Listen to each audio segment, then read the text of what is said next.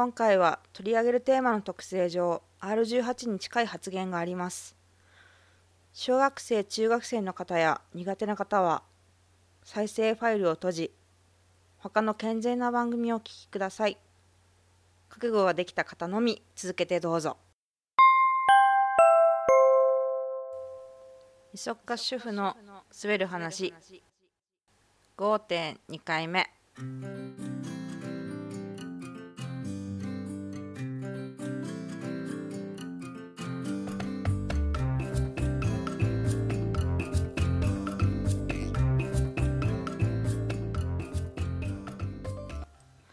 というわけで後編なんですけれども本編の前にまずマシュマロの方を拾っていきたいと思います。まず1つ目。BL 特集ということで大変楽しみです。私も既婚不女子なのですが旦那さんにはいつ不女子バレまたはカミングアウトしましたか。ちなみに私は付き合う前からバレてたので楽でした。かっこ笑い。また BL 本の管理方法など工夫している点はありますか？私はレンタルコミックを利用して家に置かないなどです。これからも配信頑張ってください。はいということでいただきました。ありがとうございます。はい、えー、では早速お答えしていきたいと思うんですけれども、えー、昔ですね彼氏に不女子を必死に隠してたっていうことがあるんですけれども別れた後にちょっとですね あの不女子だったのか知らなかったということで裏切られたって言われてしまったことがあったんですけれどもそれでですね次はあのあらかじめ不女子ということを分かった上で、えー、付き合ってくれる人を探そうということであのプロフィールの方に私は不女子ですという風なアピールをした上で携帯の出会い系サイトに登録したんですよね。で私が利用していたサイトは割とですね遊びか真剣かっていうのは分かりやすく書かれていて、うん、割とねあのー、真剣じゃなくても遊びでもえー、そういうことを隠して登録するような人もうんと他のサイトとかだったらいたかもしれないんですけどもうん私がやっていたサイトは結構ね素直な人が多かったのか分かりやすくて、うん、非常に助かったんですけどもで初めからねばらしておけば理解のない人を弾けるんじゃないかなとえー、考えて、あのー、いくつかメッセージが来たんですけどもその中で「女子でも全然大丈夫です。我慢しますんで」っていうのとか不女子とかよくわかんないけどまあとりあえず遊ばないみたいな。いや何言ってんの？みたいな。見当違いのものが結構届いてたんですけどもその中でですねあの BL 漫画を仕事の関係でよくえ目にすることがあるんで偏見ないですよっていうメッセージがあってもうこれはいいんじゃないかということで何よりもですね決め手になったのがやっぱり可愛いイラストがねそのメールというかメッセージに添えられてたんですよね。それが決め手になったのかなって思うんですけどうん。あの一応活動を休んでるんですけどもうちの夫は同人作家をやってまややってた時期がありまして、えー、と何回か私も、ね、お手伝いの方をさせてもらったんですけども、まあ、ご縁があったようでして、まあ、連絡したトントン拍子に、ね、あのことが進んでいって、まあ、4年付き合った末に結婚という運びになったんですけども。うん。なのでね夫に対して BL を読んでるということを隠す必要はあんまないんですけどでも義理の両親とかねあの私の両親が遊びに来た時にあのその辺に BL 漫画を置いているとちょっとまずいかなと思うのでえっと普段読まない時なんかはコミック用ののクリアケースえっと、ちょうどコミックのサイズになったクリアケースがあるんですけどそのケースに収めてあの押し入れの奥深くにしまってあります。うん夫本人はね気にしなくてもお互いの両親がどう思うかなっていうところがあるので。うんちょっとなんか、のろけみたいになってしまったんですけども。すいません。えっ、とお便りありがとうございました。続いて、えー、マシュマロのと、えー、でですね。好きなポッドキャストについてのご質問もいただいてはいたんですけどもちょっとですねたくさん候補があるのでうんおそらくさっとすぐお答えすることができないのでの別の機会にまたこのメッセージを詳しく紹介させていただいてお話しするのもまあそうですね。次回くらいにはできるかなと思うんですけども、えー、もう少しお待ちいただければと思います、えー、続きまして辰年ラジオの時間のいいえさんからお便りをいただいたので紹介したいと思います。はじめまして。みそすべ楽しく拝聴しております。さて今回 BL がテーマということで長年の疑問をみそすべでお聞きしたいのです。私は男性なのですが成人向けの本を読む目的に欲求の処理が挙げられます。本を見ながら欲を発散いや発射。すいません。さて本題なのですが BL というのは性交渉のシーンがあり女子の方々はそれを何目的で見るのでしょうか？見ながら自身の欲を発散させるというより何か言葉に言い表せない欲求を満たしているのですか？私には妻がおり彼女はいわゆる不女子と呼ばれる趣味を持っています。一度彼女に聞いてみたのですがその感情等々をうまく言葉にできず結局分からずじまいでした。BL を見る目的終着点についてお話しいただければと思います。節分ながら、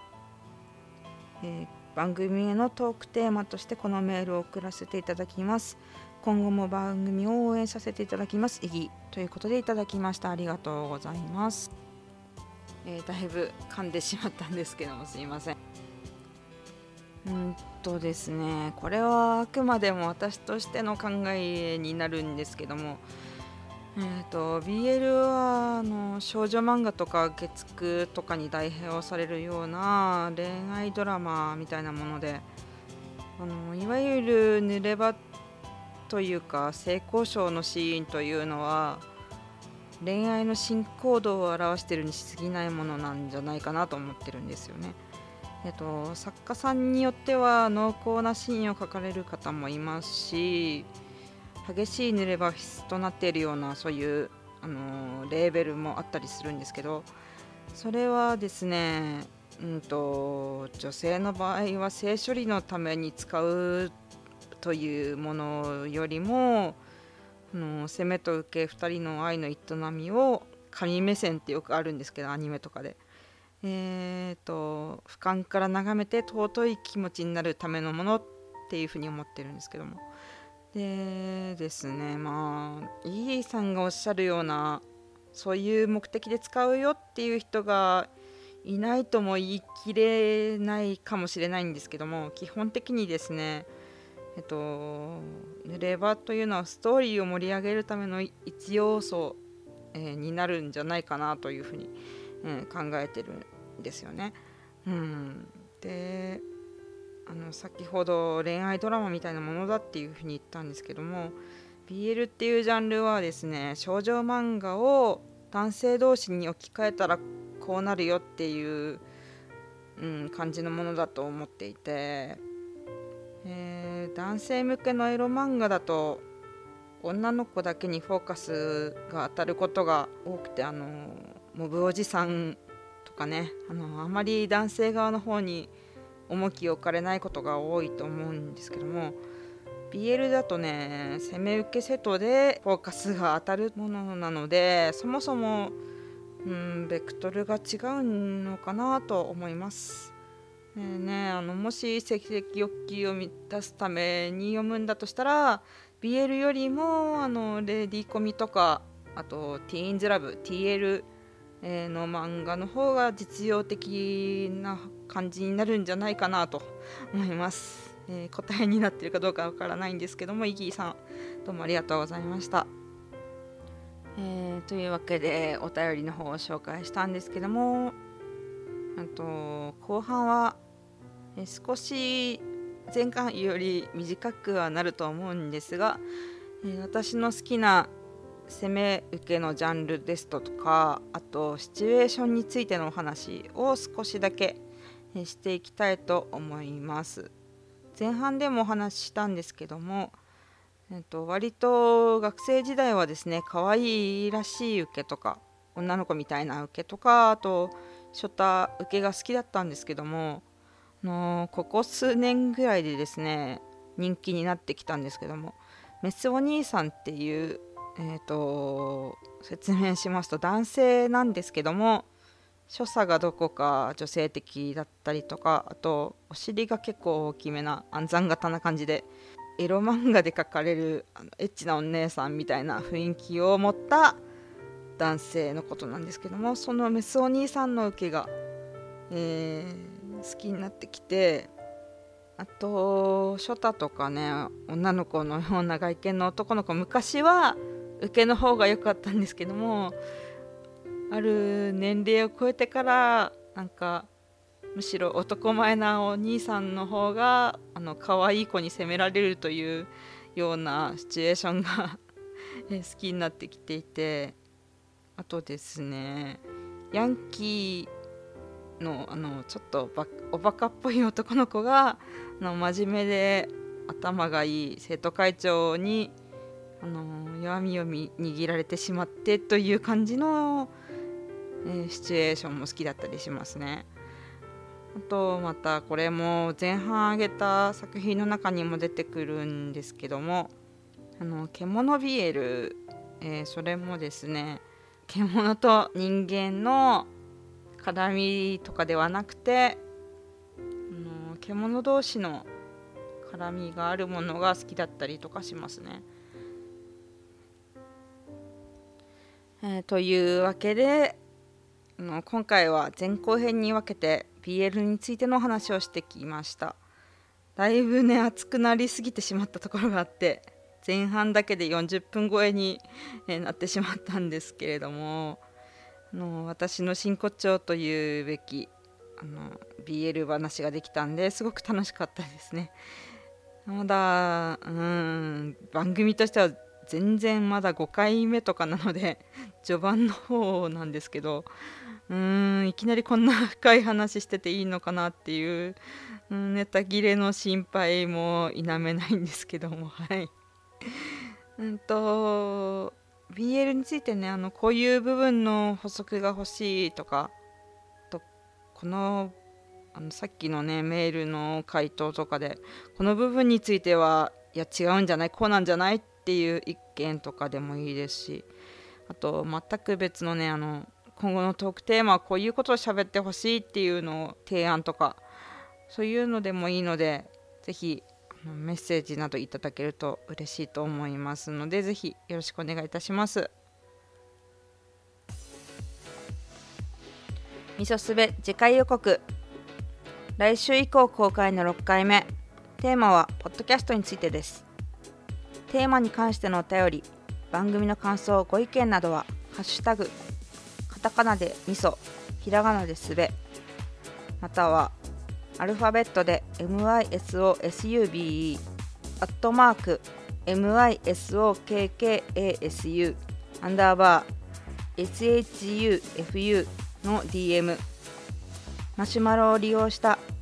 匿名でのメッセージをお送りいただけます。また Twitter アカウントをお持ちでない方でも送れるようにメールアドレスも開設しております。こちらは miso.sub.gmail.com となっております。たくさんの投稿をお待ちしております。それではまた次回お会いいたしましょう。お相手は池柳との子でした。